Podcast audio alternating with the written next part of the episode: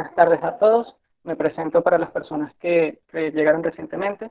Mi nombre es Luis Carvajal, soy estudiante del sexto semestre de la Escuela de Sociología de la Universidad Central de Venezuela y además soy presidente adjunto del Centro de Estudiantes de mi escuela. Antes de comenzar, quería comentarle un poco acerca de este proyecto que emprendemos desde el equipo del cual soy parte, Plural UCB, que se llama Ampliando Criterios. Este proyecto tiene como propósito recuperar los espacios de discusión que hemos perdido acerca de la situación ocasionada por la pandemia del COVID-19. Estamos muy agradecidos de tenerlos a todos ustedes presentes en este primer foro que se llama El impacto psicosocial de la cuarentena. Eh, este no va a ser el único foro que vamos a tener, vamos a estar realizando muchísimos más. El viernes vamos a tener otro, al finalizar les voy a dar el, nombre y, la fecha cuando, cuando estemos finalizando la, esta ponencia. Bueno, eh, para comenzar, eh, recuerden seguirnos en nuestras redes, arroba pluralucb, mi cuenta personal en Instagram, arroba Luis Mario Carvajal, si se quieren seguir enterando de nuestras actividades. El día de hoy, como ya saben, vamos a tener la ponencia de Marisol Ramírez, eh, que se titula Impacto psicosocial de la cuarentena. Marisol es psicóloga egresada de la Universidad Central de Venezuela, especialista en planificación de políticas de salud del CENDES eh, tiene formación en psicología transpersonal, integral y sistémica del Centro Transpersonal de Buenos Aires. Es presidente de Psicólogos Sin Fronteras y corre el programa asistencia psicológica y formación en Acompañando el Dolor. Además, tiene una amplia experiencia en psicología individual y grupal y como facilitadora de procesos comunitarios. Actualmente conduce el espacio radial Psicología y Ciudadanía dentro del programa Buen Provecho, que se transmite todos los jueves de 12 a 1 de la tarde por Radio Caracas Radio 750, cuya señal es por internet. Bueno, Marisol, te cedo la palabra para que termines tu presentación. Saludos a los que están aquí presentes y para iniciar con el primer punto, que son los aspectos psicosociales de la vida cotidiana y el impacto de la pandemia y la cuarentena, y la cuarentena prolongada como medida de prevención del contagio contra el COVID-19. Bienvenida Marisol, el espacio es tuyo y bueno. Bueno, Luis, de verdad agradecida y muy honrada de poder compartir con ustedes. Somos 23 personas en la sala, 23 usevistas, 24 usevistas, con mucho orgullo. Y estos espacios son importantísimos para que, bueno, porque finalmente en, la, en la, academia, en la universidad, es donde finalmente nacen iniciativas como estas tan buenas y además posibilidades de poder mm, rediseñar muchos de los procesos que vivimos. Yo estoy muy agradecida con, con, Plural, con este espacio, Plural UCB, a Luis, a Brian, bueno, por esta invitación y por supuesto todas las personas que están acá y mi mayor interés es poder, es que podamos en algún poquito más adelante conversar y poder en, de manera fluida pues mirar las cosas que particularmente a todos y a cada uno de ustedes los, los inquieta, los aqueja en este asunto. El, el, el título que eh, conversamos y que Luis nos presenta, nos, nos hace mirar con especial cuidado eh, cuáles son esos aspectos, cuál es ese impacto, cuál es ese impacto psicosocial. Eh, por supuesto, todos los que estamos aquí, y ustedes como además, seguramente no todos, no sé si todos son estudiantes de sociología, pero la mayoría sí, y saben perfectamente que cuando miramos entonces el espacio colectivo, el espacio de lo que llamamos la, eh, el espacio ciudadano, el espacio, el espacio de, común, pues tenemos que mirar cosas como todo lo que, lo que sentimos, lo que pensamos y las acciones que, este, que por supuesto nos corresponden en consecuencia frente a distintos eventos de la vida. La pandemia, la pandemia del COVID-19 que no imaginamos nunca vivir y que desde el 16 de marzo estamos en un proceso de confinamiento, ya tenemos cinco meses en esta circunstancia, nos ha puesto a mirar y a relativizar una serie de cosas. Lo primero y una de las cosas más importantes que, y hay que precisar dentro de ese impacto psicosocial, es que la pandemia es, tiene el, este carácter tan complicado porque ya nosotros vivíamos una emergencia humanitaria compleja. Entonces es muy importante partir de ahí. Lo que está pasando con nosotros como país, tiene lamentablemente toda la, toda la descripción, todo el embate, todas las características de lo que desde el 2016 aproximadamente, un poquito antes de allí, se decreta como la emergencia humanitaria compleja que vive Venezuela. Nuestras condiciones de pauperadas de la vida, vida en general, este, además generaron un problema que fue migratorio. Seguramente todos los que estamos aquí en la sala, 25 personas en este momento, tenemos algún referente muy cercano, un familiar, un hermano, una hermana, un gran amigo, una gran amiga, este, que se fue. Y, y no se fue como se iba, posiblemente, tenemos de todo, como se iba la gente quizás en un momento donde, bueno, podían planificarlo, ¿no? Se, se, fueron como se fue, como se ha ido mucha gente sin tener, y discúlpenme que esto se quedó prendido, sin tener quizás este, simplemente, sino el deseo de encontrar mejores condiciones para la vida. Ese fenómeno migratorio que se ha recrudecido importantemente, también, y lo menciono de manera particular, porque en este momento es uno de los temas más complicados ¿Por qué? Porque dentro del fenómeno de la pandemia, ¿verdad? Encontramos que entonces, además de todo lo que está ocurriendo, este, sabemos perfectamente que la situación de los establecimientos de salud está totalmente colapsada. Y yo les voy a hablar un poquito más adelante de lo que es el tema concreto que, nos ocupa, que me ocupa a mí, que es la salud mental. Pero bueno, en general, sabemos que los establecimientos de salud públicos están absolutamente colapsados. Sabemos que además los, privados son inaccesibles para la mayoría de todos nosotros. Y también tienen, incluso sabemos, tengo experiencias cercanas de, eh, esta apertura, que en algunos de ellos por casos de emergencias han, tenido que, abrir sus espacios. Sin embargo, no se dan abasto. Sabemos perfectamente de la escasez de las PCR, que además son bastante ineficiente, este, eh, por lo menos es, lo que, es lo que recogemos como, como, digamos, como evidencia. Este, y entonces encontramos con que el duelo, el duelo migratorio se complica. Si bien es cierto que aproximadamente unos casi 6 millones de venezolanos están, han salido, este, se dice hoy por hoy, ¿no? Han salido del país eh, sabemos que de esos 6 millones, lo que ha regresado por la frontera no es, una, no es la cantidad de personas que de alguna manera se, se pretende eh, hacer creer. Sin duda, además, sabemos también que estos grupos de personas que entran por la frontera, este, los estados, nuestros estados fronterizos, eh, tienen que padecer tienen que, realmente es un padecimiento, todos los, todos los inconvenientes y todo lo que significa ese espacio de supuesta cuarentena que deben hacer en los pases, en los puestos de asistencia integral que están ubicados a lo largo de la frontera. Donde muy de manera cotidiana yo siempre digo que el que no viene, el que no viene infectado se, se infecta allí, ¿sí? Por las condiciones en que de alguna manera son recibidos y son tratados.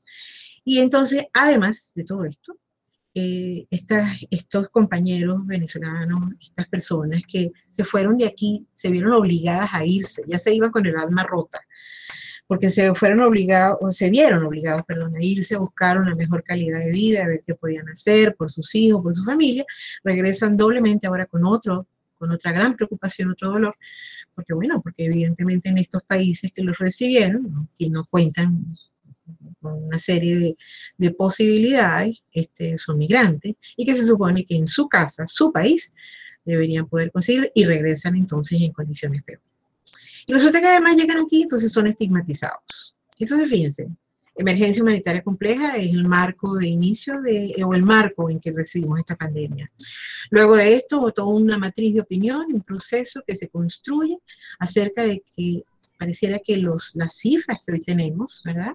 Donde ya estamos por encima, si, no me equivoco, deberíamos estar llegando ya esta semana a un poco más de 35 mil casos, según, según los números oficiales. Este, tenemos que, caramba, eh, pareciera que los responsables de esto son nuestros compañeros eh, venezolanos que regresan al país. Entonces vamos viendo una, dentro de este impacto psicosocial, vamos viendo la construcción, insisto, de una matriz de opinión que lejos de acercarnos, que lejos de generar respuestas este, solidarias, respuestas de comprensión, generan respuestas de rechazo, generan respuestas de mucho terror. Evidentemente, las ideas que tenemos, tenía algunas cosas aquí anotadas para comentarles, ¿no? En relación a lo que, a lo que son eh, eh, estos, estos temas, fundamentalmente, eh, cuando les hablo del psicoterror, ¿verdad? me refiero a que, fíjense, Ahora, la situación concreta es eh, que además de lo que nos está pasando en términos de salud, esta emergencia sanitaria, porque ciertamente hay una emergencia sanitaria dentro de esta emergencia, pues entonces ahora tenemos miedos asociados a la pandemia muy particulares. No solamente, no solamente perdón, miedo a, fíjate, a padecerla, que además sabemos que es un virus tremendamente extraño, difícil, complicado, este, que muta, que no es un virus a pesar de los síntomas generalizados, este, cuando hay síntomas de esta naturaleza, este, no los padecemos de la misma manera, sino que ahora además hay ideas también que están relacionadas con el confinamiento y el aislamiento social. Este, tenemos un gran problema con esto. Si bien es cierto que en muchos países del mundo el confinamiento, la, la cuarentena, el confinamiento social, podemos hablar de cuarentena, ha sido una medida muy útil. Encontramos que en Venezuela fue eh, iniciada, mm, y esto asumo la responsabilidad al decirlo, muy a destiempo. ¿Por qué? Porque en marzo, en marzo, cuando, cuando se inició la cuarentena, el 16, lunes 16 de marzo, caramba, nosotros no teníamos, eh, y los números que se reportaban no daban cuenta acerca de la necesidad. Sin embargo, Mm, hay que reconocer, se implementó esta cuarentena, la gente fue muy cuidadosa en general, bastante respetuosa, ¿sí? Este, pero evidentemente el venezolano, dentro de una emergencia humanitaria compleja, tiene que salir a trabajar todos los días, porque son muy pocos los que pueden de alguna manera vivir de, no sé, del sueldo, este, o de algún otro tipo de, actividad productiva que le permita quedarse en su casa. Son, somos pocos, además, y me incluyo y lo agradezco a la vida y lo agradezco a Dios. Somos muy pocos los que podemos hacer teletrabajo. Bueno, en primer lugar porque todos nosotros sabemos y somos víctimas del Internet, del mal servicio del Internet en Venezuela. Pero es que además hay actividades que no, no pueden ser trabajadas por esta vía. Entonces, la mayoría de nuestros compañeros, la mayoría de nuestros este, nacionales necesitan de alguna forma salir a trabajar para producir el día, lo cual quiere decir cada plato de comida que se lleva a la casa tiene un costo muy importante y un costo, ya un costo in situ, un costo en el día.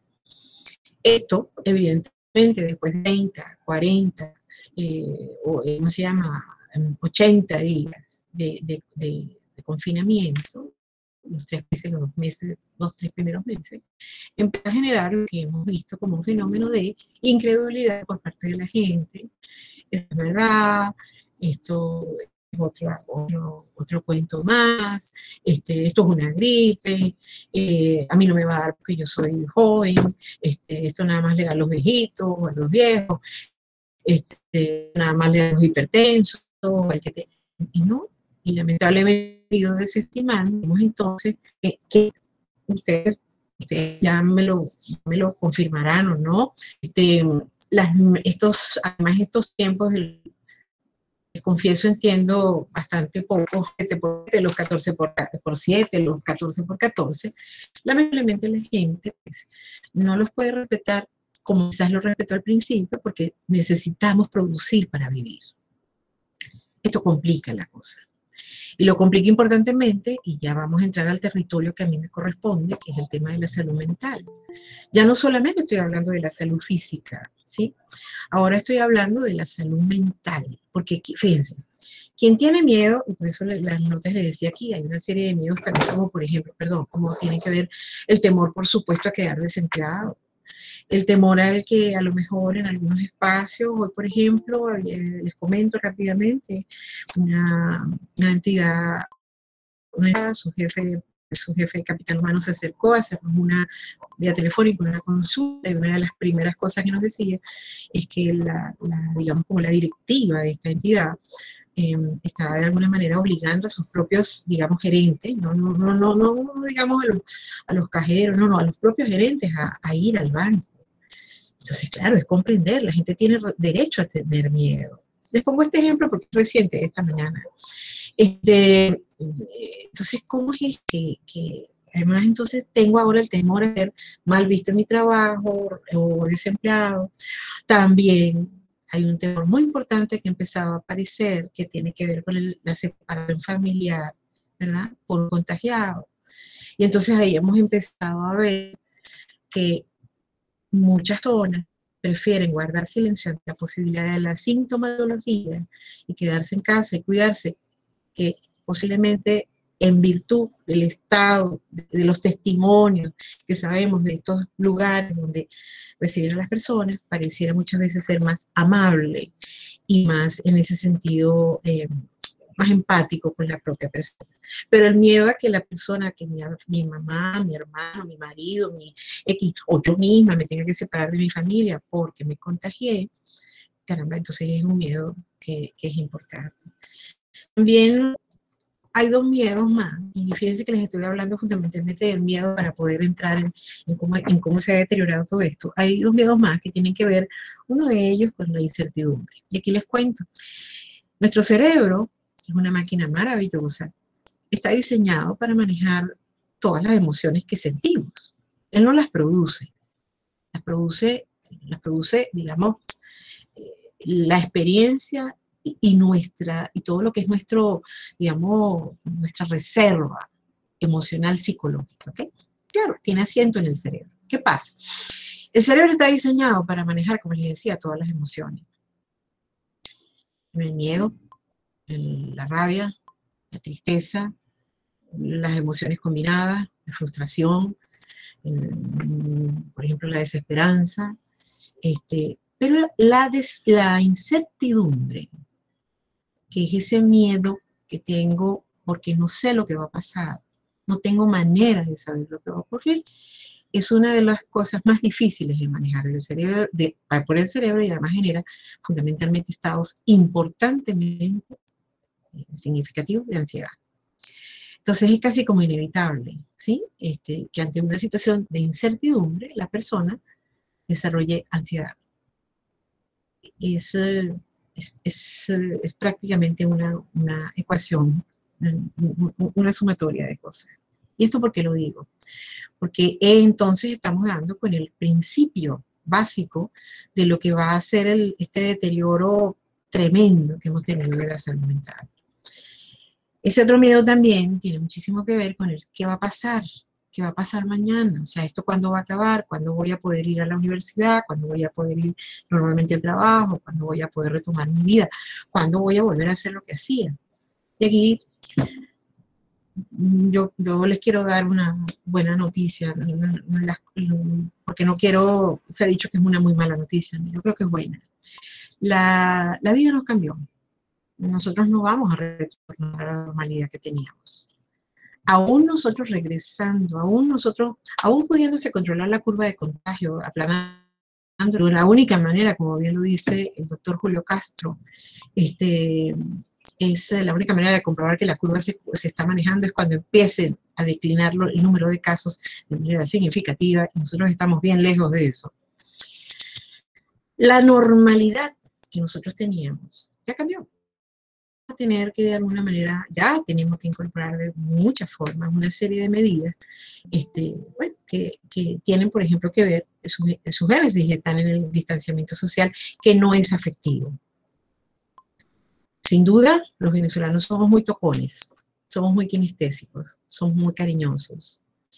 Eh, el mundo entero da cuenta de esas expresiones nuestras y esa es una de las cosas que, bueno, que tiene gran dificultad el tema inclusive eh, de las relaciones de pareja, eh, las expresiones necesarias, lindas, eh, en una relación que está comenzando o una relación que tiene tiempo, también se ven mermadas.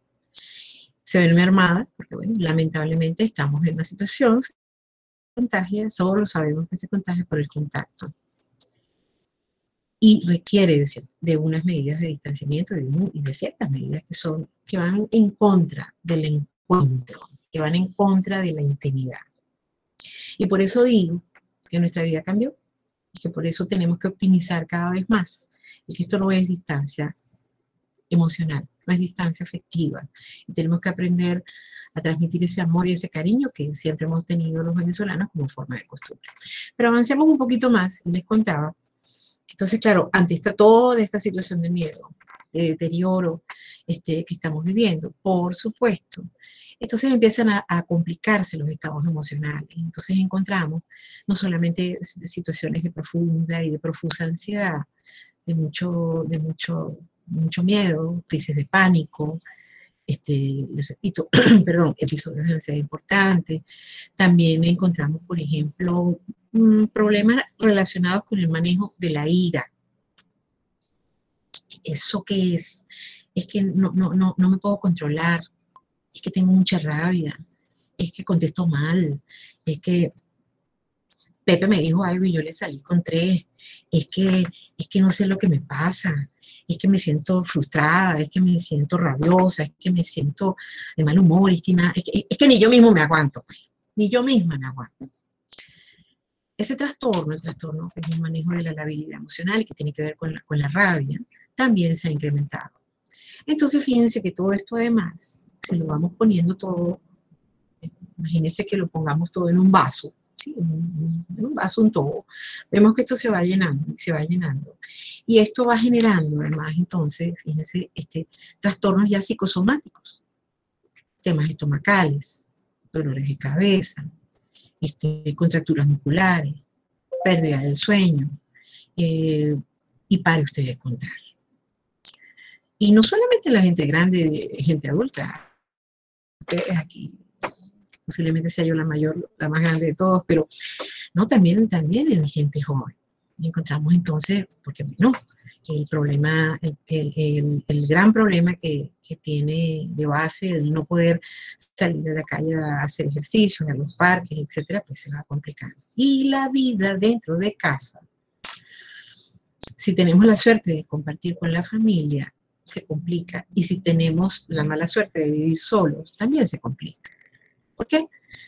En el caso, en el caso inicial, se van minando nuestras relaciones. Me voy sintiendo, está demostrado que este, este encierro, y digo esto para luego comentarles que hay algunas cosas que podemos hacer con relación, sobre todo a la manera como nos expresamos en relación a esto.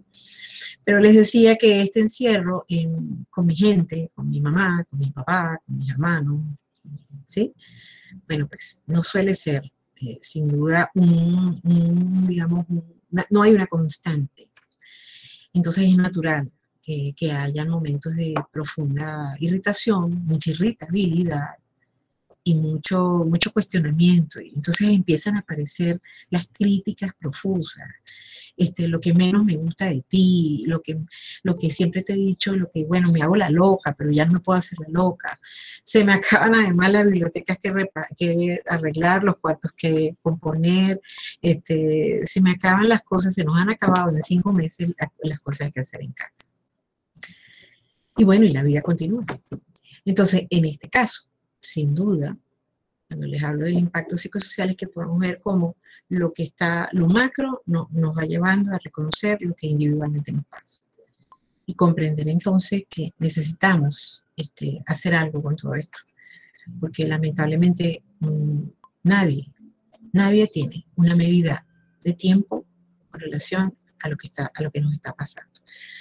Si ustedes me permiten, yo les quiero un momentico leer solamente para, para hacerles, una, hacerles una referencia. Fíjense, Luis contaba, contaba cuando tenía el, el, momento que me presentaba, yo, yo coordino el programa eh, de asistencia psicológica acompañando el dolor, que resultó de una alianza es que esa es una de las cosas muy importantes que tenemos que hacer las personas y las organizaciones en tiempos, en tiempos de crisis. Yo no puedo sola y tengo que buscar con quién. yo no, no podemos solos, tenemos que buscar otros, otros vecinos, otros espacios, otra gente con la cual podernos apoyar. Les comento esto porque Psicólogos Sin Fronteras, que es una ONG que eh, se organiza en el año 2010 con la intención de emular la experiencia de otros capítulos de Psicólogos Sin Fronteras en el mundo, España, Italia, donde, eh, por decirle, Australia, eh, que aparecieron como iniciativa para, sobre todo, frente a conflictos bélicos y frente a desastres naturales. En aquel momento, en el 2010, eh, aquí se organiza este capítulo. Y se organiza muy cerquita de lo que pasó en Amuay. Ustedes a lo mejor no sé si lo recuerdan, pero todavía tenemos evidencias de este, este desastre que ocurrió en los campos petroleros de, en Falcón este, para atender justamente a, la gente, las víctimas que habían quedado de, aquel desastre. No supimos, no supieron los visionarios que crearon esta organización que el principal desastre que iba a enfrentar Venezuela unos años un poquito más adelante, estamos ahora en el 2019, era un desastre de tipo humano, generado por, por, todo este sistema, por toda esta situación país que estamos viviendo, por esta emergencia humanitaria que, que por supuesto comenzó y, todos podemos recordarlo, como una gran situación de inseguridad ciudadana, donde podemos decir que en el 2014 habían 25 mil muertos al año, por decir, por temas de, delincuencia, delincuenciales.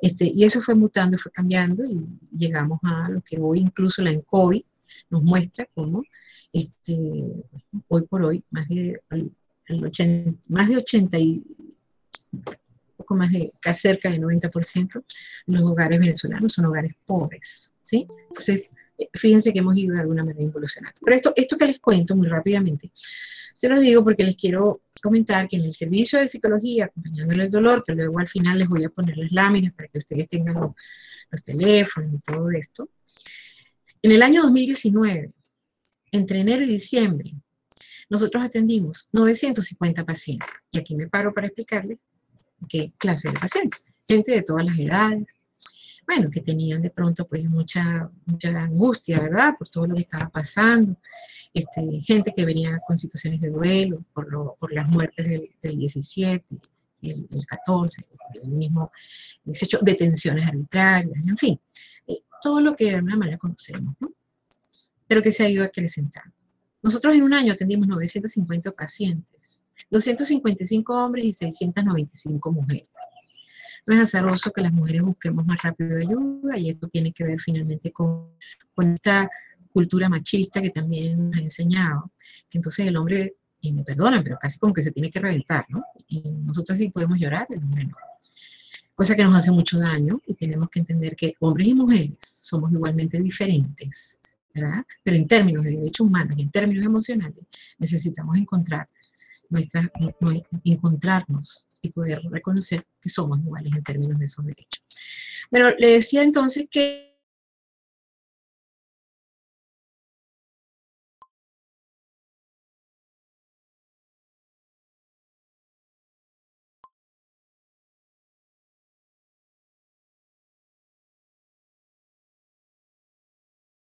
el número y para que rápidamente lo puedan entender cada persona que llega al servicio tiene la oportunidad de hacer psicoterapia, lo que nosotros llamamos psicoterapia breve de urgencias, de emergencia. Es decir, no es la psicoterapia tradicional, donde tú vas al psicólogo, o el terapeuta, psiquiatra, en fin, y a lo mejor te tomas un año, seis meses. No.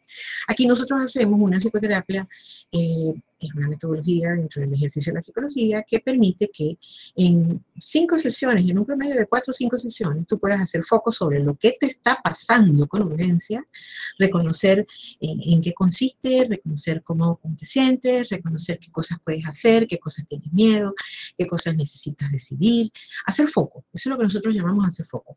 Luego de esto, reconocer, bueno, cuáles son los recursos que tengo, qué sí puedo hacer, qué sí estoy dispuesta, y entonces pasar a este proceso de tomar decisiones y acciones dentro de lo posible frente a esta situación puntual. Este, les decía que en, este caso, eh, eso, esto lo hacemos en un, en un periodo de cuatro o cinco sesiones en promedio. Eh, bajo esa figura, nosotros atendimos el año pasado 2.255 citas, porque cada persona que entra al servicio tiene en promedio cuatro ocasiones, cuatro oportunidades, cuatro, cuatro sesiones. ¿Por qué les hago esta referencia? Porque, oigan ahora, entre enero y junio, viendo que en febrero no están dentro de la pandemia, eso se lo voy a precisar también, nosotros hemos, hemos atendido aproximadamente 1.685 personas, poquito menos del año, fíjense, eh, perdón, el año pasado 950, ahora 1.685 en seis meses. Por supuesto, mayoritariamente el 69% de esta cantidad mujeres y el, 30%, un poquito más, hombres. Y se han otorgado hasta el 30 de junio aproximadamente 3.200 citas. ¿Qué quiere decir eso? No somos ni supermanes ni superniñas, somos un grupo de 24 psicólogos, perdón, 24 terapeutas, porque tenemos dos psiquiatras, que en distintos turnos estamos, hasta el 13 de marzo estábamos atendiendo de manera presencial en las instalaciones del Grupo Social CESAP, al final de la Avenida Baral. A partir del 16 de marzo estamos atendiendo a distancia, por teléfono y cuando el internet lo permite. Les muestro estos datos porque lo que quiero que ustedes vean es que en seis meses hemos hecho lo que hicimos en el 2019, superado, por supuesto, en aproximadamente, según tengo aquí, un, 30%. La mayoría de las personas que están aquí atendidas, es decir, con, perdón, con respecto al 2019 tenemos un incremento, ese es el número exacto, disculpen, de 77% de aumento. La mayoría de estas personas, 30, 30 es lo que nos falta, la mayoría de estas personas, fíjense, tienen eh, situaciones, de trastornos mixtos entre ansiedad y depresión, trastornos de ansiedad generalizada, trastornos de adaptación, no sé qué hacer con esto que está pasando, no sé cómo resolver, depresiones leves. Este, y en este sentido, por eso les mostraba estas cifras para decirles, sí, la salud mental de nosotros los venezolanos se ha ido complicando. Y ahora ustedes dirían, y después de esto que esta señora nos está diciendo, ahora qué hacemos, porque ahora más o menos, ¿y ahora qué hacemos? Este, esto tan feo que nos ha dicho. Sí, es una situación muy dolorosa, realmente muy difícil. Este, necesitamos entonces empezar a hacer y a entender que nosotros mismos tenemos que buscar formas ya hemos probado muchas, pero formas que nos permitan no perder, no perder, oiganme bien, la posibilidad, el sueño, la esperanza, ahora más que nunca. Nosotros tenemos que forjarnos sueños, nosotros tenemos que alimentarnos de estas posibilidades. Y por eso les decía que les quería, por ejemplo, comentar que en relación al lenguaje, fíjense, la palabra crea realidades. Eh, esto no solamente lo dice la psicología, lo dicen muchas disciplinas asociadas al tema humanista. Pero es muy importante cuando les digo esto, porque además de todas las recomendaciones que ustedes deben haber oído acerca no solo del quedarse en casa y cómo quedarse en casa, pero hay cosas importantes. Es entender que en este momento nosotros no, podríamos, podríamos empezar a mirar, o es necesario que empecemos a mirar, que no estamos encerrados, nos estamos protegiendo. Nosotros estamos, no estamos confinados, estamos salvando vidas, la mía y la tuya, porque cuando me protejo yo, te protejo a ti. Que esto no es el fin del mundo, es el comienzo de una nueva manera de vivir el mundo. Esa normalidad que vivíamos, donde habían, donde sabemos además que hay cosas muy estructurales que tienen que cambiar, que son necesarias, que no las vamos a poder cambiar nosotros solos, ¿sí? Este, que hemos probado durante todos estos veintitantos años que tenemos, que mm, lamentablemente pareciera que las manifestaciones, las marchas, las protestas, pareciera que, no han servido para nada. Y yo hoy me tengo aquí para decirles, hoy por hoy, en el país siguen habiendo muchísimas protestas, el Observatorio Venezolano de Conflictividad Social lo muestra, y son protestas todas por la, la crisis que los servicios públicos están viviendo. Aquí en Venezuela se sigue protestando. Que no se siga difundiendo, que no se siga diciendo es otra cosa. Pero esa necesidad y esa capacidad, esa, ese anhelo de saber que yo tengo derecho como ciudadana al agua, al gas, a la luz, al teléfono, al transporte, a la educación, eso sigue prevaleciendo y sobre todo en el interior del país, sabemos que todos los días, todos los días, hay unos cientos de protestas que no son documentadas. Pero bueno, esto lo porque lo menciono, porque insisto que tenemos que seguir tenemos que seguir adelante y tenemos que buscar cómo estamos manejando y cómo nos estamos expresando en relación a lo que nos está pasando. Yo no estoy pretendiendo fórmulas mágicas aquí, ni tampoco quiero de ninguna manera posturas este, románticas, ni New Age, ni nada de esto. Estoy diciendo simplemente, tenemos la posibilidad de hacer algo distinto con lo que nos está pasando a cada uno de nosotros. Víctor Frank, seguramente algunos de ustedes lo habrán oído, vivió durante el tiempo el padre de la nuevoterapia, este, y vivió en Auschwitz, en, dos campos de concentración, perdió a su mujer y su hijo allá, decía muy bien, nos podrán, nos podrán quitar todo, pero la oportunidad de hacer con mi sueño y con mi alma lo que necesito es mía. Dicho de otra manera, es, que lo que nosotros podemos hacer en esta circunstancia tiene que ver con nuestro interés y nuestra fortaleza interna. Por eso les decía, entre las notas que les ponía aquí, no, no, no hablemos de desgracia, hablemos de que el mundo cambió. Nosotros no podemos seguir, tenemos que ser más cuidadosos, tenemos que entender y tenemos que ser más conscientes de lo que nos pasa. Es, es evidente que el miedo, que es la emoción más desbordada que hay en este momento, tenemos que buscar la manera de, conectarlo con la confianza, con la confianza en mí, con la confianza en que todo pasa, en que todo se transforma, ya lo decía, eh, ya lo decía Mercedes Sosa en esa canción mágica, este, y tenemos que conectarlo con la fe. Que la soledad para quienes vivimos, quienes viven solos en su casa, pues, porque su familia está en el interior, porque eh, por diversas razones, puede puede, cómo no, puede brindarme la oportunidad del autoconocimiento. A veces no es grata, pero hacerme amiga de, de la soledad, hacerla mi propia fortaleza, es parte de mi propio crecimiento. Que ese aburrimiento que, puedo, que me puede dar este encierro, que si lo veo como encierro, lo puedo convertir en una expresión y, una, y en una experiencia de creatividad conmigo mismo y con mi entorno y que nosotros necesitamos de alguna manera fortalecer estas cosas. Ustedes podrían decirme, yo no quiero, eh, por ahí Luisito, que me haga indicaciones, por favor, porque yo necesito, quiero que conversemos, quiero escucharlo. Este, pero fíjense, evidentemente hay quienes no pueden acceder a esto. Un enfermo, por ejemplo, eh, psiquiátrico, crónico, que está caramba, ante una situación difícil por falta de medicamentos, por falta de, eh, bueno, de incluso de poder ir a su médico, al hospital, porque está cerrado, evidentemente está en una situación muy difícil. Nosotros mismos cuando recibimos este tipo de casos, le confieso que caramba, tenemos que buscar la manera de, de poderlos referir en algunas de estas hospitalizaciones ambulatorias de los servicios públicos, porque lamentablemente los establecimientos de salud mental están cerrados uno sí y el otro también. ¿sí? Funcionan a discreción, cuando los médicos van, cuando de alguna manera se puede hacer. O sea, si la salud en general está deteriorada, la salud mental sencillamente está abandonada.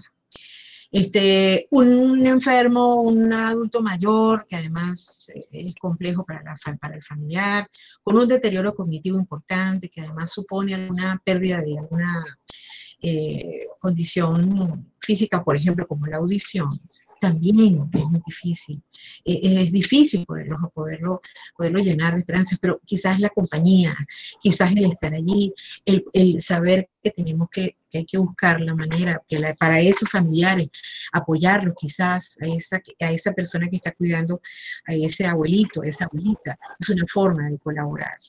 Eh, eh, les digo esto porque ciertamente esa madre que, que, que, perdió a su hijo, ese, ese, esa madre, por, por temas de desnutrición, este, esa, esa madre que de alguna manera, o, ese hijo que de alguna forma, bueno, eh, ha tenido que enterrar a su papá o a su mamá, porque lamentablemente el COVID, bueno, se lo llevó, sin duda no es, no son situaciones fáciles, ni se resuelven con estas cosas que quizás yo les acabo de mencionar. Pero sí es importante que entendamos que la mayoría de nosotros, que, que podemos de alguna manera hacerle frente a esta situación de mucho cansancio y agotamiento mental frente a lo que está pasando para podernos disponer para ayudarnos a nosotros mismos y a otros.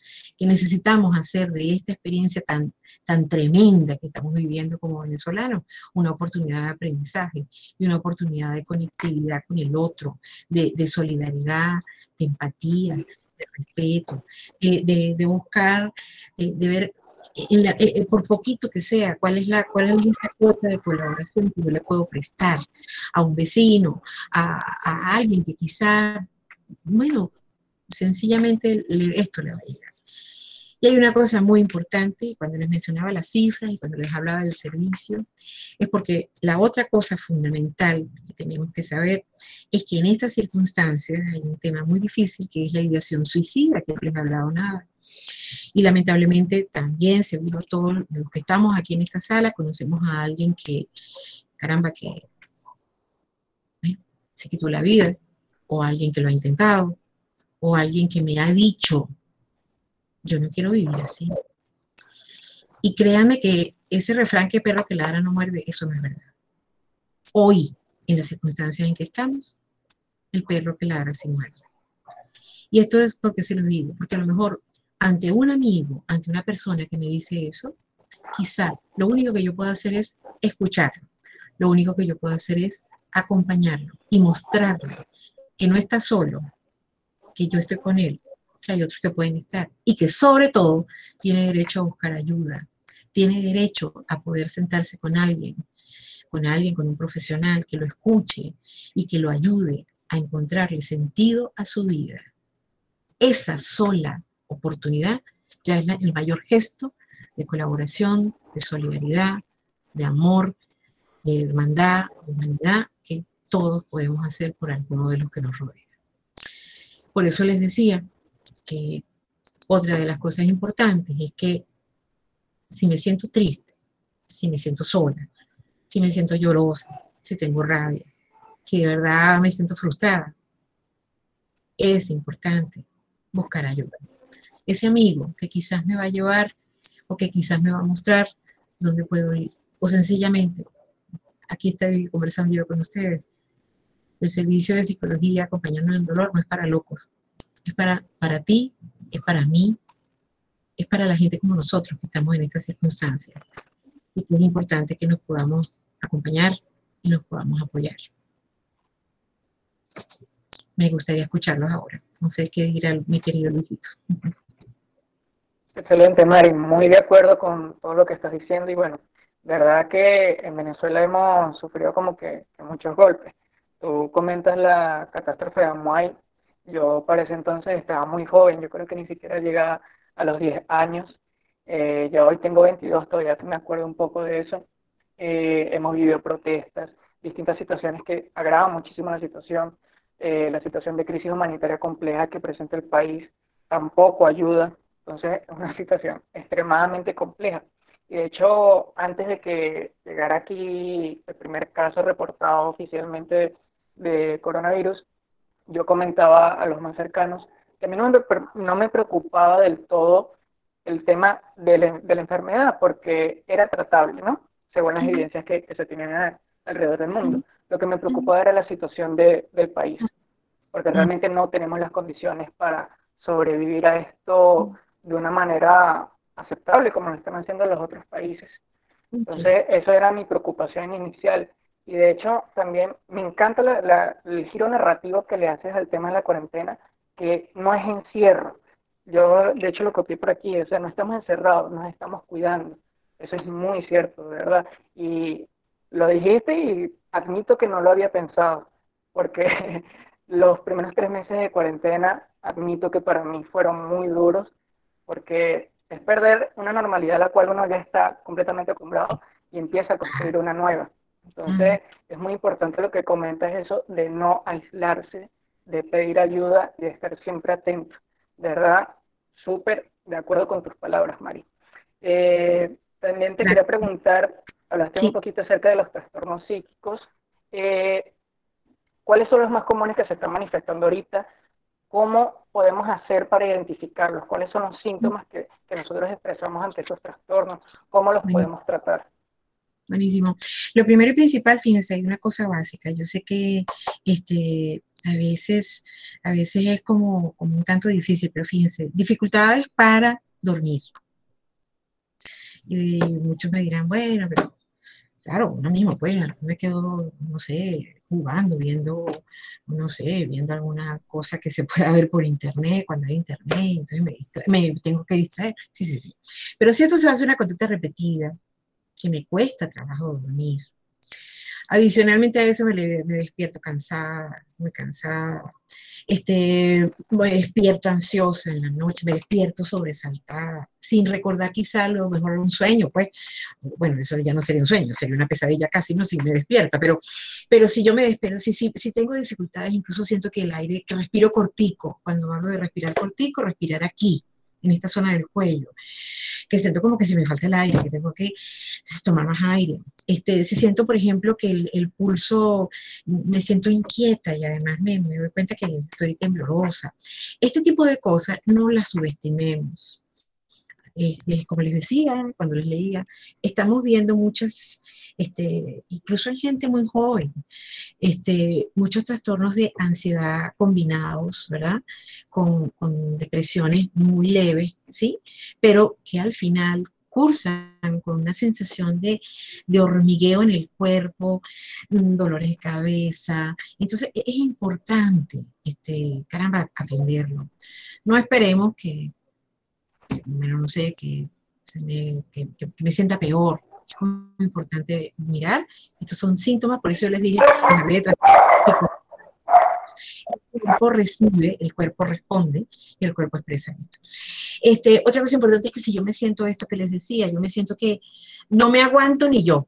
Es que ni yo me aguanto. Porque me siento muy asustada, porque estoy muy brava, porque nadie me puede decir nada, porque todo el tiempo estoy peleando, porque es un poquito de autocrítica, ¿no? Entonces, es decir, algo pasa. Entonces es importante, porque ahí tenemos otro tema. Eh, todo me molesta. Todo me molesta. Si me dicen, porque me, mm, porque me dicen. Si no me dicen, porque no me dicen. Si me miran, porque no me miran. E, e, esa irritabilidad que me pone muy labio, me vulnera, también es importante mirarla. O sea, no nos estamos volviendo locos, ojo, pero son las expresiones típicas, más cotidianas, ¿verdad?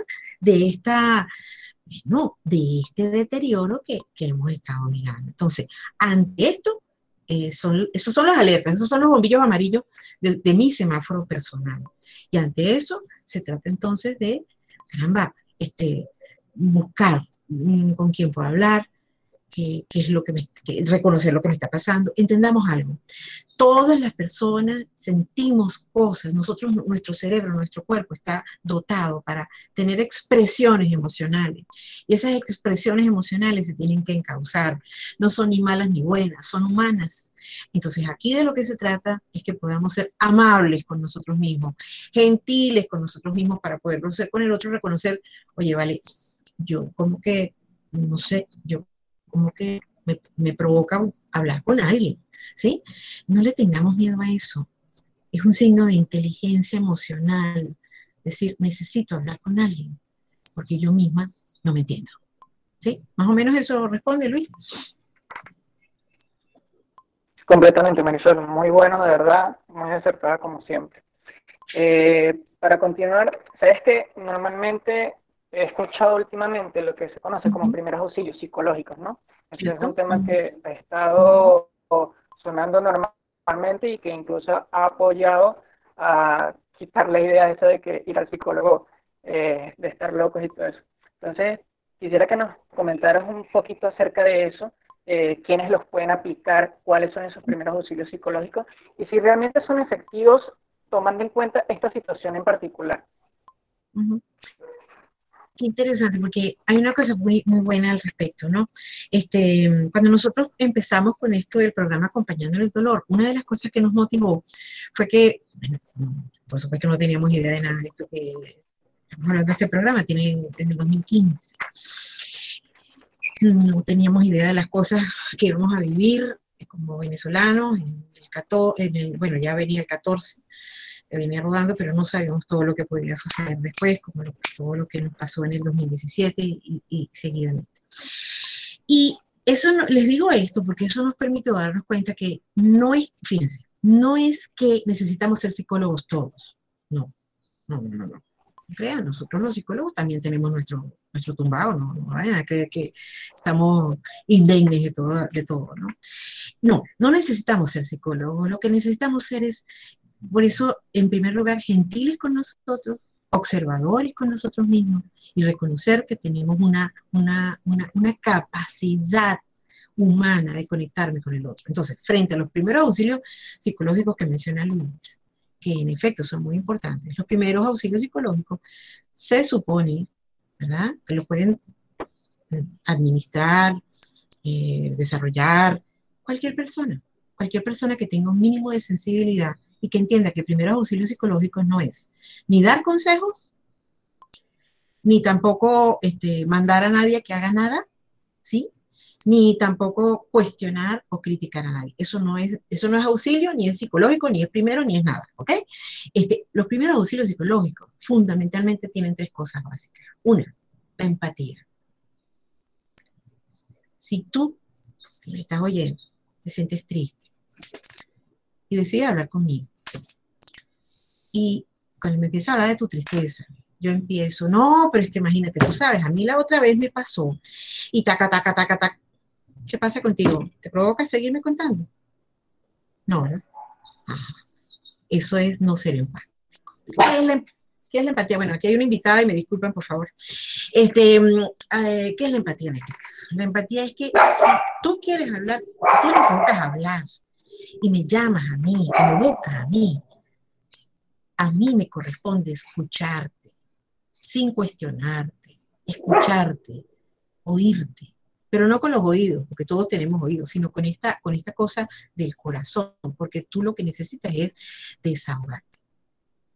Tú no me estás pidiendo consejo. Yo no soy cura, no soy monja, no soy maestra, no nada de eso, ¿ok? Y eso no son primeros auxilios. Otra cosa muy importante dentro del primer auxilio psicológico, fíjate, por eso les decía, no es cuestionar, no es diagnosticar, es que, bueno, tú le puedes mostrar a esa persona yo le puedo mostrar a esa persona que me está llamando. Bueno, mira, pero has pensado, a posibilidad, has pensado hablar con alguien. Y tú tienes que hablar con alguien porque tú tienes que hacer, porque tú tienes. Cuando nosotros empezamos con el tú tienes, ya, ya creas allí una barrera porque le estás dando desde la mejor buena voluntad, ojo, yo no estoy diciendo que sea malo, pero estás dando al otro orden, tú tienes que hacer, tú tienes que hacer, porque tú debes haber hecho, porque tú tendrías que, eso no es primero servicio económico. Entonces, fíjate, la escucha empática es esta oportunidad de saber que quizás el otro lo único que necesita es llorar conmigo y lo mejor que yo puedo hacer es guardar silencio. Pero un silencio, no un silencio que me hago loco, un silencio conectado contigo. Entonces, los primeros auxilios psicológicos para, para, para, esto que, para esta pregunta de Luis, que además tiene mucho que ver con alguien aquí que me que pregunta cosas en el chat en relación a esto, es, es exactamente eso, es que todo pueden, están a la orden de cualquier persona que tenga la sensibilidad, que entienda simplemente qué quisiera yo que hicieran conmigo si yo me siento mal. ¿Quiero oír consejo? No. ¿Quiero que me regañen? No. ¿Quiero que me digan que me equivoqué? No. ¿Quiero que me digan yo te lo dije? Menos. A lo mejor lo único que necesito es que me escuchen. Y quizá que me muestren algunas cosas que yo no he visto, como por ejemplo, cómo sería para mí hablar con alguien. En la pareja, en la familia, este, aquí Lucero pregunta, y, ciertamente no siempre es fácil, porque en las situaciones, hay una cosa muy importante que no les mencioné, aprovecho un momentico aquí rapidito, en todo este clima que describimos, entonces vemos cómo los temas de violencia de género han aumentado muchísimo, enormemente. porque Ojo, no hay ninguna justificación para que un hombre le pegue a una mujer ni al revés. Vamos a, vamos a dejar términos claros, ¿ok? No, nada lo justifica. Sin embargo, ese hombre que de alguna manera sale a la calle, que además está preocupado, que no puede trabajar, que sencillamente, pues mira, eh, está, asustado, no sabe si va a perder el trabajo, o, no sabe si, bueno, si a lo mejor se oye el transporte y entonces la autopista la tiene cerrada y él no puede ir con el camión, qué sé yo, le estoy poniendo ejemplos simples, ¿no? Evidentemente de buen humor no puede estar. Y lamentablemente, dentro de esa cultura machista que conocemos, ¿con quién va a drenar esta rabia? ¿Con quién la va, la va a desahogar? Posiblemente con la mujer, con su esposa, con su mujer, con su compañera, con la madre de sus hijos. Y posiblemente esto lo que genera es un clima de mucha tensión. Que bueno, este, a veces la mujer, muchas mujeres responden con mucho miedo, ciertamente, pero otras finalmente también se procuran para defenderse eh, situaciones que lejos de resolver complican. Sabemos además de la cantidad de feminicidios, incluso por trata de personas, asociado al duelo migratorio. Pero yo quiero que ustedes entiendan, y cierro aquí, que estas condiciones aceleran y aumentan todo lo que es, por eso se los mencioné, el manejo de la ira y el manejo de, de, el poco manejo de la ira, perdón, y la excesiva irritabilidad. Entonces, si esa mujer, si esa vecina viene a contarte a ti, o esa amiga te viene a contar a ti, o ese eh, que ese, caramba, que tuvo ese problema, y entonces este, su novio, eh, no sé, la empujó, o que a lo mejor le está este, eh, ¿cómo se llama?, persiguiendo a través del teléfono. Escúchala, escúchala y déjale saber que es importante que busque ayuda, porque él, él la necesita, ojo, el, el, agresor la necesita, pero es el último en saber que la necesita. La víctima, en este caso, necesita tener esa posibilidad. Y en estas condiciones, ese es uno de los grandes problemas que también tenemos. Y allí, a propósito de lo que decía Luis, el primer auxilio psicológico es la empatía, es la escucha empática. Y piensen simplemente en esto. ¿Cómo quisiera yo ser atendida? ¿Cómo quisiera yo ser tratada? Bueno, si yo tengo un problema. De esa manera voy a tratar al otro. Dígame, Luis. Buenísimo, Mari. Empatía es un tema muy importante y bueno, desde hace dos años que nosotros nos conocemos, nos hemos bastante en el tema de la empatía, ¿verdad? Por las distintas experiencias que hemos compartido Marisol y, Marisol y yo. Mari, como último punto para pasar con las preguntas de la audiencia, algunas que han presentado por el chat, eh, recomendaciones finales para mantener un desarrollo psicosocial estable durante este periodo, algunos tips adicionales que tengas.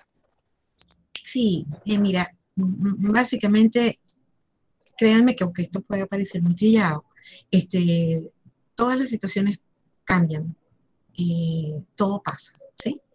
Eh, lo importante es que hacemos nosotros con ese tránsito, ¿sí? Y, en ese sentido, por eso yo insisto y repito siempre, que lo importante es que entendamos que la normalidad que vivíamos, que no era normal, por cierto, ojo, que nos quede claro, que lo que vivíamos antes del 13 de marzo tampoco era muy normalito, ¿no? Pero esa normalidad a la que estábamos acostumbrados no va a regresar.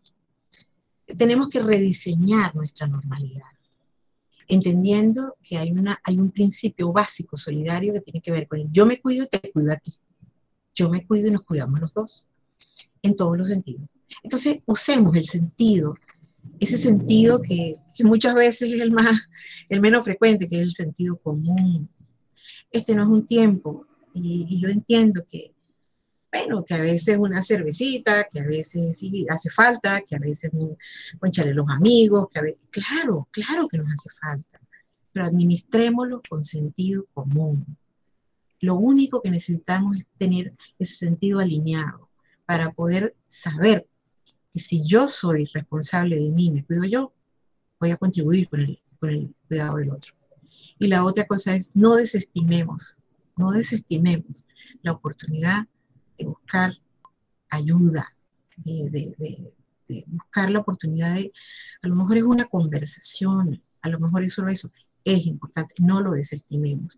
Y por último, entendamos, desesperarnos, este, gente, por ejemplo, que ha padecido el COVID en, estos, en estos tiempos, es realmente una cosa difícil la, la, sintomatología, porque además son síntomas que van y vienen, malestares que van y vienen, la fiebre que se quita y aparece y vuelve otra vez.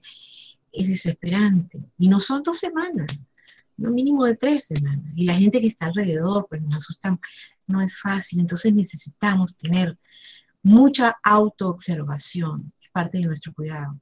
Observarme, soy capaz de cómo puedo ayudar, aquello que, aquello que no pueda, es mejor no hacerlo, pero sencillamente reconocerme, reconocerme y poderme, pues, en ese sentido, prestar al servicio, en primer lugar mío, y al servicio de quien yo pueda, con quien yo pueda vivir. no le tengamos miedo a esto. Suena fácil, ¿no? Digo, mm, cuando digo no le tengamos miedo es, nosotros tenemos los recursos para poder avanzar. El punto es no dejarnos desesperar. Esto va a pasar. Y mientras nosotros podamos ser responsables, cada uno de nosotros, estamos construyendo responsabilidad colectiva. Eso es parte de lo que es ser ciudadano diferente. Bueno, vamos a, vamos a proceder a darle paso a las preguntas. Explico un momentico la metodología, la metodología que me está manejando. Eh, pueden presentarlas por el medio, por medio del chat, a través de texto. Yo procedo a leerlas y presentárselas a Marisol. O si desean, pueden solicitar la palabra, habilitan su micrófono y se la hacen directamente a Marisol, ya que considero que es muy importante hablar. Hace un tiempo estaba conversando con un amigo y le pasé una nota de voz y le decía, oye, tenía mucho tiempo que no escuchaba mi propia voz. Entonces creo que es muy importante también estar libres de, de pedir la palabra para hacer sus preguntas de manera abierta aquí en el, en el foro. Así que empezamos con la primera pregunta. Luis, voy a hacer una cosita, Luis. ¿Puedo ponerlo? De Andrés Rojas. Voy. Luis, una, una cosita antes. ¿Puedo poner en pantalla el, los teléfonos de servicio mientras vamos hablando para que la gente los vea o esperamos al final? Tú me dices. Por supuesto, Mari. No, no, no, por supuesto, no hay ningún problema. Perfecto, entonces voy, mientras, mientras Andrés me nos comenta. Te voy comentando las preguntas que dejó Andrés para ti. Perfecto, déjame que un segundito que ponga la imagen. Andrés nos dice, ¿qué puede hacerse para mitigar las consecuencias del confinamiento? Planear tareas dentro de casa, como se solía anteriormente, puede ayudar o incrementar consecuencias como la ansiedad, estrés, insomnio, etcétera. Y nos deja una tercera pregunta. Una de las medidas que han recomendado algunos psicólogos clínicos es moderar el consumo de información en redes sociales y prensa digital. ¿Qué recomendaría para aquellos casos en los que trabajamos diariamente con noticias en medios y redes? Eh, muy buena la pregunta, Andrés. Vamos a empezar por el final. En efecto, Andrés, fíjate, definitivamente redes sociales, y ustedes seguramente como próximos sociólogos, muchos de ustedes eh, manejan esto seguramente con mucha más destreza que yo. Pero fíjense, hay una cosa muy importante. Redes sociales encontramos, eh, redes sociales es un pandemonio, es, la expresión, perfecta de lo que es el mundo en redes sociales. Eh, entonces ahí vamos a encontrar cosas que son maravillosas como cosas que son terribles. Entonces yo creo que es importante el sentido del discernimiento. ¿Y qué es discernir? Discernir sencillamente es esto, es, escoger, es seleccionar. Entonces, acerquémonos a las redes sociales, eh, no sé si ustedes me están viendo, ustedes me están viendo, sí, todavía. Eh, acerquémonos a las redes sociales con ojo crítico y con, sentido crítico. Hay gente que eh, se comunica en redes sociales para destruir, ¿sí? Entonces es importante escoger qué leo, qué sigo, a, quién sigo, ¿de qué me hago eco? Más allá de los fake news y todas estas cosas, eh, eh, eh, estoy hablando ahora de la psicoemocionalidad de las redes sociales. Entonces eso es muy importante porque definitivamente está demostrado que quienes eh, permanecen más tiempo ligados a las noticias y, por supuesto a cierto tipo de noticias, ¿verdad? Porque en el ejercicio del periodismo hay de todo, caramba, este, por supuesto tienen mayores posibilidades de estar continuamente en situaciones de estrés, de angustia, y la incertidumbre es la primera que me mina, que me contamina.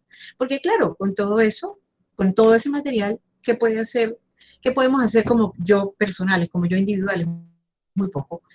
Entonces, y como colectivo, sabemos que hay cosas muy, que, no, que no dependen directamente, directamente y lamentablemente de nosotros, ¿no? Con relación a las sustancias, que creo que algo de esto, corrígeme Luis, que, creo que Andrés preguntó, sí, es importante, es importante ser cuidadoso. Con el tema, fíjense que les comentaba en los, en los síntomas, el tema del sueño. Una persona que no duerme con facilidad o que duerme poquito, este, dos horas, eh, tres horas diarias, porque le cuesta, indefectiblemente, indefectiblemente eh, va a tener trastornos muy severos no solamente en lo emocional, sino por supuesto en lo neurológico y, le va a costar mucho más adaptarse a, a distintas, adaptarse no es acostumbrarse, ojo, adaptarse no es calársela, adaptarse es dar respuestas que me permitan continuar adelante. Eso es, ese es el concepto de adaptación que estamos manejando. Eh, una persona sí le va a costar. Entonces, si esa persona, caramba, tiene a la mano, este, no sé, algún tipo de sustancia, algún ansiolítico, alguna benzodiazepina, eh, perdón, este, malpran, etcétera, y eso se mezcla con alcohol, el, resultado es muy maluco. Es preferible, es, peligroso, es preferible, caramba, buscar la oportunidad bueno, de, asesorarse, de tener una consulta y, a lo mejor sí, ciertamente para el tema del sueño necesita una ayuda medicamentosa y, es posible, pero, pero automedicarse, autoadministrarse y acompañarlo. Si, te vas a tomar el Alpran, si te vas a tomar el Lexotanil, no te tomes, no, no, tomes alcohol, eh, eh, o, una cosa o la otra. Y el exceso de las bebidas alcohólicas también, lamentablemente, nos altera en estos tiempos donde tenemos la emocionalidad tan complicada. Buenísimo. Con respecto a la segunda pregunta de Andrés, este, planear tareas dentro de casa como se solía hacer anteriormente puede ayudar o incrementar consecuencias como la ansiedad, estrés, insomnio, etcétera. Ahorita que estamos hablando de construir una nueva normalidad, eh, Marisol, hay que también modificar la manera en como nosotros hacemos normalmente las cosas en nuestras casas. Sí, em, sin duda, Luis, fíjate, las rutinas son muy importantes. Este, si estamos en casa, mira, es importante, no, nos quedemos con la pijama todo el día, ¿sí? Eh, hagamos el ejercicio de, bueno, voy para la universidad, voy para el trabajo, me levanto, me doy una ducha rápida, este, eso, eso me activa, el desayuno, me cambio la ropa, por supuesto, me doy una ducha, me bañé, en la computadora. Las rutinas hay que cambiar, son muy importantes y son necesarias. Nosotros somos animales rutinarios los seres vivos, los humanos, somos seres que necesitamos rutinas. Las rutinas nos dan seguridad, las rutinas nos dan pertenencia, las rutinas nos dan control. Y justamente esto es lo que la pandemia rompió, nuestra rutina. Entonces, a propósito de ese comentario que, que, que es muy importante que estemos atentos a las rutinas. Las rutinas que se vuelven demasiado automáticas no nos van a ayudar. O las rutinas que por descuido asumo no nos van a ayudar. Entonces sí, es importante considerar que a lo largo del día, bueno, o depende pues de, los quehaceres de cada quien, de las agendas de cada uno.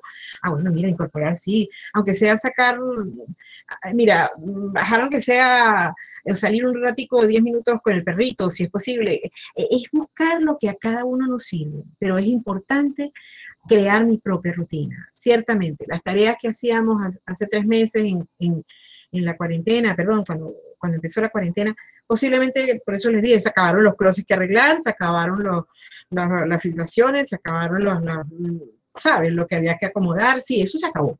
Hay que buscar quizá qué otras cosas puedo hacer. Eh, mira, pintar, este, no sé, eh, ahí en YouTube encontramos cualquier cantidad, bueno, cuando hay internet, ¿no?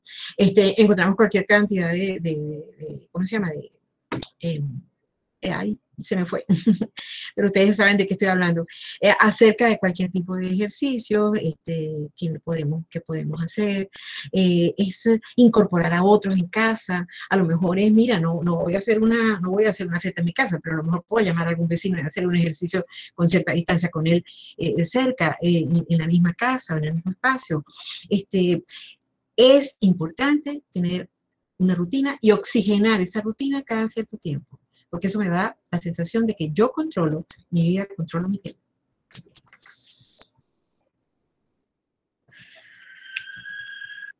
Buenísimo, gracias Mario. Eh, Lucero nos dice, buenas tardes, excelente la información. Yo quisiera que la profesora nos diera algunos consejos o tips que nos pueda ayudar para sobrellevar esta situación con la pareja o con la propia familia. Creo que ya habías comentado un poquito acerca de eso, Mari. Si quieres agregar algo más. Sí, por ejemplo, con relación a la pareja, que hablábamos, hablamos muy puntualmente el tema de la violencia, ¿no? A veces se tornan violentas nuestras relaciones entre la pareja, porque, bueno, porque seamos, seamos honestos también, a lo mejor no hay, ¿cómo se llama? A lo mejor no hay ganas de nada. Y cuando hablo de nada, aquí estamos entre gente grande, no hay ganas ni, no hay ganas de intimidad. ¿Sí? Por ejemplo. Entonces, a mí me da la cabeza, hoy trabajé mucho, eso, eso, eso genera también espacios de, de, de irritabilidad y de violencia. También el mismo hecho de que mm, reconozcamos algo que es muy importante. Eh, mm, ustedes se acuerdan que al principio, por allá, cuando empecé a decirles, les decía, hombres y mujeres somos igualmente diferentes en términos de derechos, ¿sí? Pero evidentemente somos distintos. Entonces, muchas veces, por ejemplo, el tema de la intimidad, ¿verdad? No es, no es visto igual en, eh, en, la, en la pareja. Entonces, conversar sobre eso puede ser importante. A veces es posible que, mira, sí, la, la intimidad puede ser un ejercicio maravilloso, ¿sí? Pero, pero, si lamentablemente está acompañado del que estoy molesta por alguna cosa o él está molesto por algo, puede terminar siendo un cóctel imbebible, incomible. Entonces es mejor, en este caso, eh, yo sí creo que las, que las parejas que conviven juntas, ¿no? Este, y las que no conviven juntas, pues también pueden trancar la llamada telefónica de la misma manera. Eh, es importante que las cosas se hablen, se hablen. Y sobre todo en la pareja, también con la familia, cuando vayan a conversar algo, intenten hacerlo desde mí, desde cada quien. Les explico. Generalmente, ¿qué es lo que hacemos? No, porque es que yo te dije a ti y a ti se te olvidó.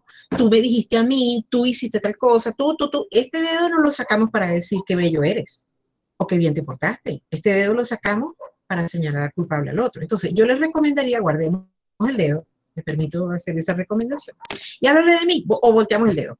Mira, yo me siento, ¿sabes? Yo me siento incómoda a veces cuando te digo algo y, y no sé, siento que no, no me siento atendida, me siento desconocida.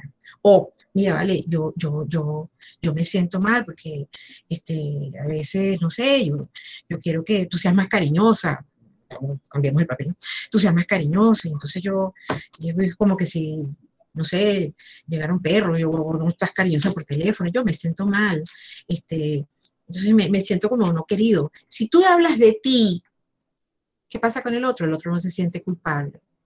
El otro puede decir, ups, este, bueno, eh, mm, ah, y empezamos a buscar posibilidades. Pero si tú, me, si tú de una vez me acusas o me señalas o me criticas, bueno, ni San José y la Virgen María podrían ponerse de acuerdo.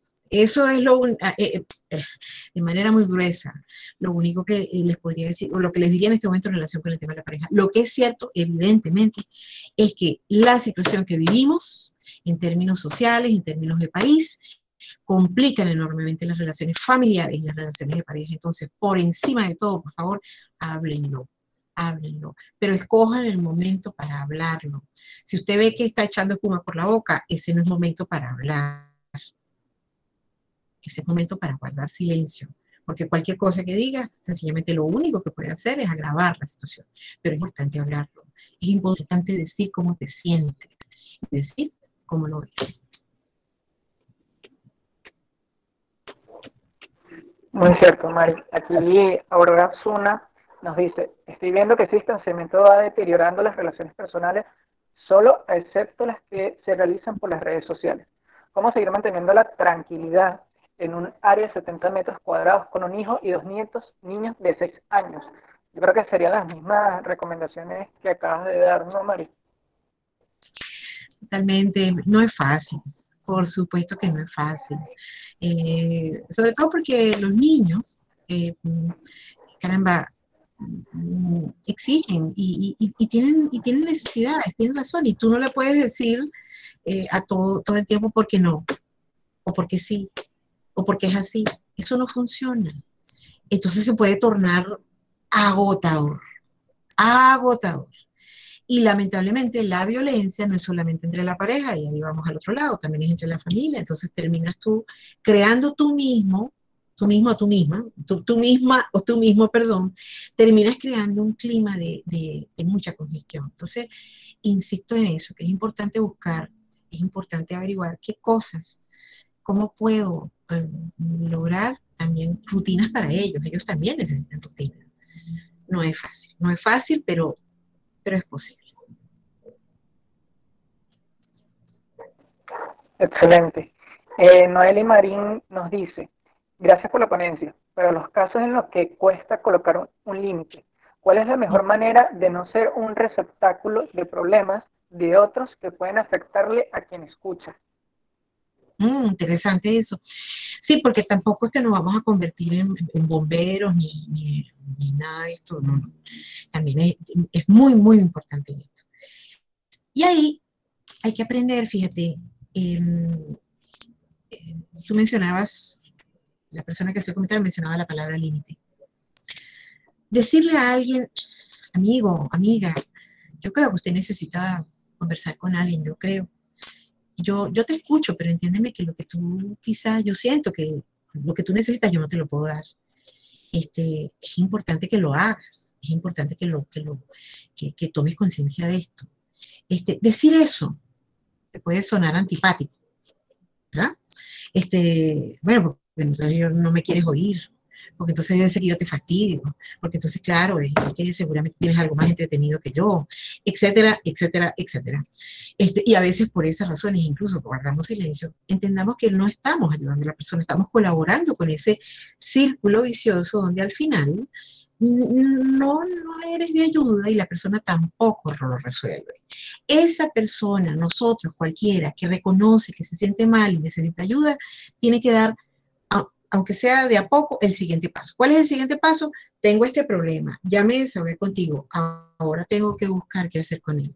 Si yo me quedo aquí, en este paso donde rumeo el problema y lo rumeo y lo rumeo, y además lo rumeo solo contigo, no lo estoy resolviendo. Te tocaría, te correspondería a ti empáticamente, respetuosamente, mostrarle, yo no puedo hacer por ti lo que tú necesitas hacer. He escuchado, creo que necesitas ver algo más, pero yo no soy la persona. Hay que poner límites. Poner límites es un acto muy importante de amor.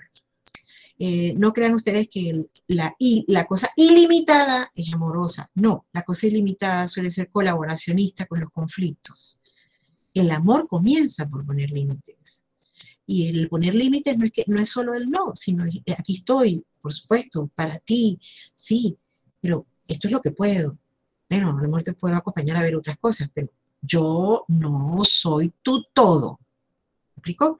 En ninguno de los sentidos, ni como mamá, ni como pareja, ni como eh, este, esposa, ni, como hija, ni como amiga. Hablo desde mi ser mujer. ¿Me explico? No, no, espérate. Entonces, es importante la presencia de los límites en, todas nuestras relaciones, con, con, afecto, con respeto, con gentileza, son parte de esta expresión. Ok, por aquí Daniel Helves nos dice bastante grande la importancia que tiene la empatía para vivir durante este periodo de distanciamiento social. Hay que entender que ser empático es también un trabajo de disposición. Durante el distanciamiento social, las conexiones, lazos familiares y amistades parecen ser más esenciales que nunca. Muchas gracias por la presentación. Muy de acuerdo contigo, Daniel, lo que estás diciendo verdad es muy importante. Eh, hay que extender la mano eh, de manera virtual a las personas que lo necesiten y entenderlos. Es así, es así. Estoy tratando... Una pregunta... Ah, dime, Mari. No, que estoy tratando de poner el, eh, hace un ratico me funcionó la, la, el ponerte la pantalla que quiero ponerles y no, no lo logro hacer. Estoy viendo a ver por qué mientras te oigo. Te escucho, te escucho. Ok, aquí Daniel Alguernón nos tiene una pregunta que me parece muy importante. Dice, si sabes que una persona necesita ayuda psicológica, pero por más que lo intentes ayudar, no desea ayuda de ningún tipo, ¿cómo se pudiera hacer en ese caso para apoyarlo? Muy importante pregunta. Totalmente. Andrés se llama, ¿no? Eh, entonces, ¿están viendo la imagen? No, ¿verdad? No, no la logré compartir, ¿verdad que no? No, Mari, de momento no se ve. En caso de que no se pueda, si quieres me la envías y yo la comparto a todos los participantes. Va a ser mejor así. Fíjate, eh, con respecto a eso que tú preguntas, fíjate, hay una cosa que es muy, dura, y esto es parte de, se conecta con lo anterior de los límites. Yo no puedo ayudar a nadie que no se deje ayudar. O sea, yo no puedo hacer por ti lo que tú no estás en capacidad de hacer por ti mismo. Y sí, fíjate, si yo te escucho y además te, soy empática y soy gentil y muestro todo esto, y tú aún así no lo puedes ver, no lo puedes este, utilizar, no lo puedes reconocer, bueno, a mí lo que me queda como tu amiga, como tu hermana, eh, en fin, la persona que te está escuchando de manera empática, es hacértelo saber. Pero no, ahí, ahí está, ahí está el, el diría como el clic de este asunto. Cuando Luis mencionaba los primeros auxilios psicológicos, y yo les decía, sí, claro, toda persona que tenga las ganas, la disposición, puede hacerlo, porque es básicamente esto, de disponerme empáticamente para oírte, para acompañarte, sin, sin juicios, sin recomendaciones, sin consejos, ni nada de esto. Sí, sí, cómo no. Pero eso tiene un límite.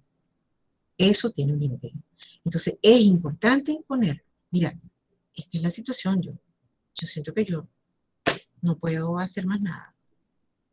Y a veces un no, un alejamiento, un no puedo, a veces son las respuestas que pueden servir de detonante en el otro para decir, yo tengo que buscar ayuda.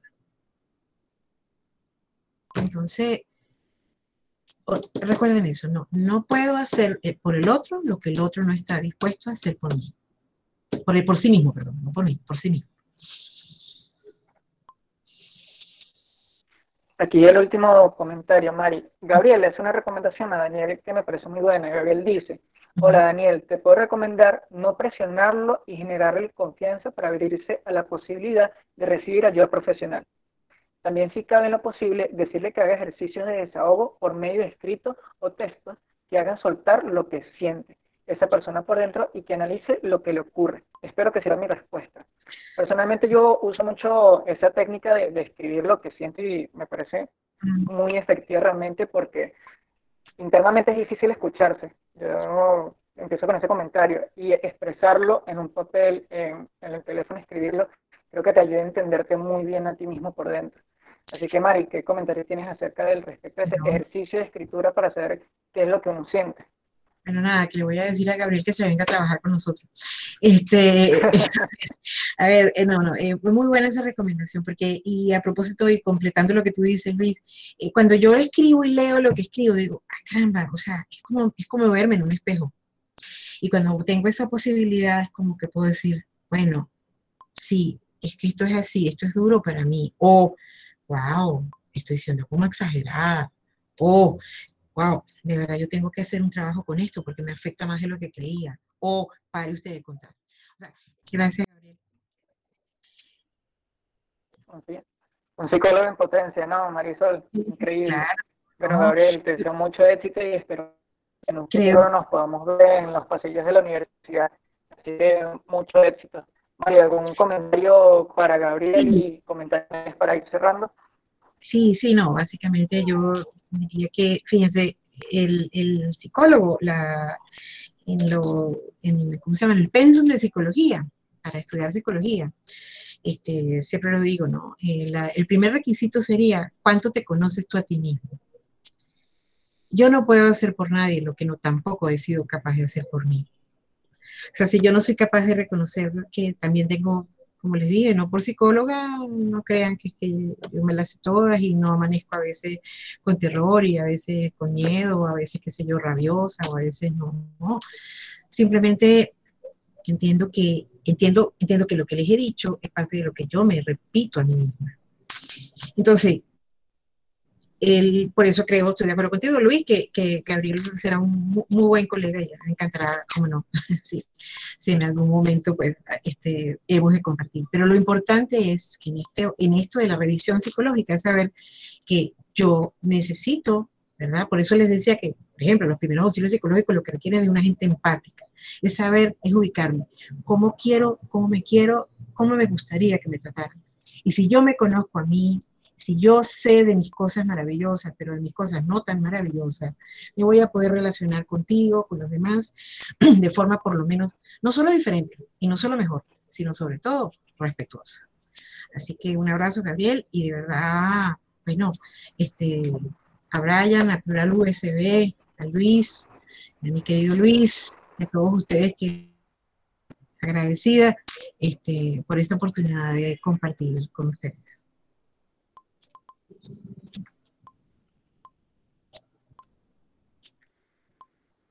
No, Gracias.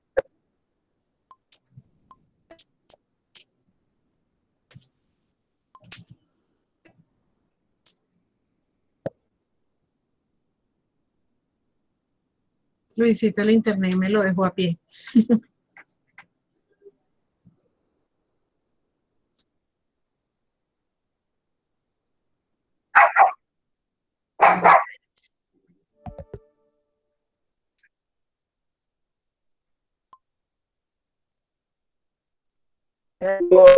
en Soria en material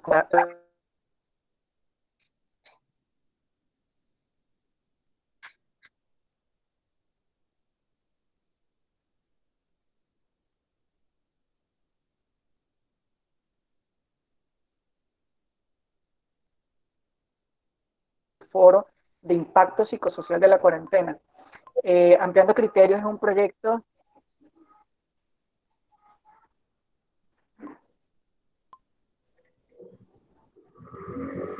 Bueno, creo que hay unos problemas aquí con el audio.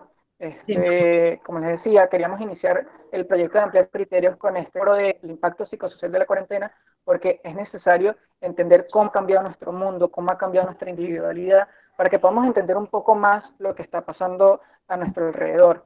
El viernes eh, vamos a tener un foro que se llama Migración y Salud Pública con los profesores Carlos Viso y Emilio Osorio, para entender un poquito lo que fue ese boom migratorio que y cómo se ha estado manejando durante este tiempo de, de, la, de la pandemia de COVID-19, cómo han sido esos movimientos migratorios que de hecho Marisol los comentaba al principio. Así que están cordialmente invitados. Por el grupo les vamos a estar pasando la información y adicionalmente le vamos a pasar la, los flyers que tenía Marisol con los números de contacto de acompañando el dolor. Así que espero esa información.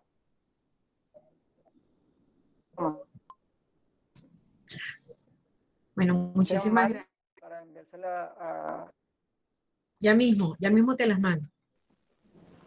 Gracias por todo, Mari. Gracias, gracias, gracias, José. Un abrazo. Estamos viéndonos. Un abrazote. Hasta luego y que tengamos